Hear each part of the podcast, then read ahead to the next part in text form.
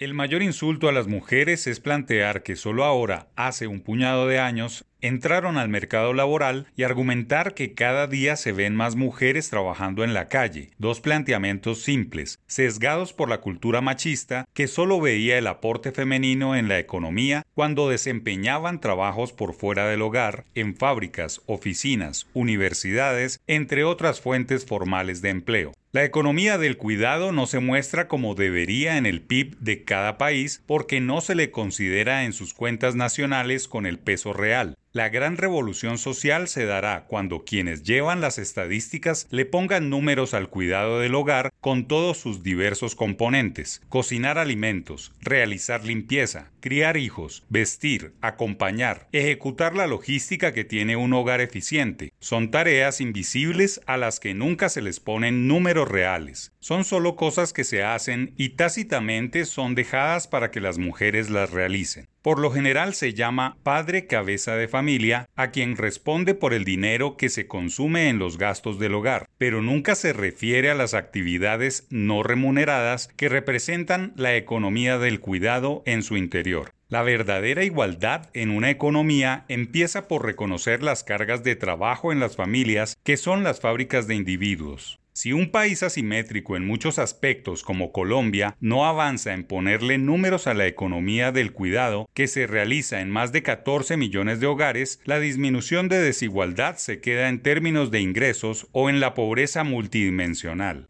Este gobierno nacional, que es distinto y que se precia por hablar de desigualdad, debería ser más revolucionario y dar un ejemplo de que ha tomado por los cuernos un problema vanguardista como es la economía del cuidado y hacer que el DANE lleve una estadística confiable que afecte el PIB. Es mucho más disruptivo profundizar en la economía del cuidado que andar por el mundo tratando de legalizar la droga. Colombia es un país de mujeres trabajadoras, no solo las grandes ejecutivas que hoy pelean por estar en juntas directivas y en cargos de relevancia en las empresas, sino esas mujeres que sacan adelante hogares desestructurados como madres cabeza de familia e incluso esas otras mujeres que siendo grandes ejecutivas generan economía del cuidado y además salen a sus oficinas a aportarle al PIB con números reales. Nunca sobra regalar flores el Día de la Mujer, resaltar a las mujeres que le aportan al país de manera elocuente, pero además debería haber toda una cruzada nacional para destacar, visibilizar y reivindicar la economía del cuidado que ha estado desde siempre en manos de madres y abuelas, más todas las antepasadas que construyeron los hogares de las familias colombianas. Hay una deuda histórica que debe pagarse con reconocimiento generoso y concientizar a los más jóvenes que el hogar también es un trabajo opacado por el amor desinteresado de una remuneración. El nuevo Ministerio de la Igualdad, más allá de los acentos feministas que le dieron origen, debe tomar esta bandera de las tareas invisibles no remuneradas que en adelante deben ser vistas de otra manera para que haya absoluto conocimiento de que hay construcción igualitaria de país cuando se reconoce el verdadero papel de la mujer.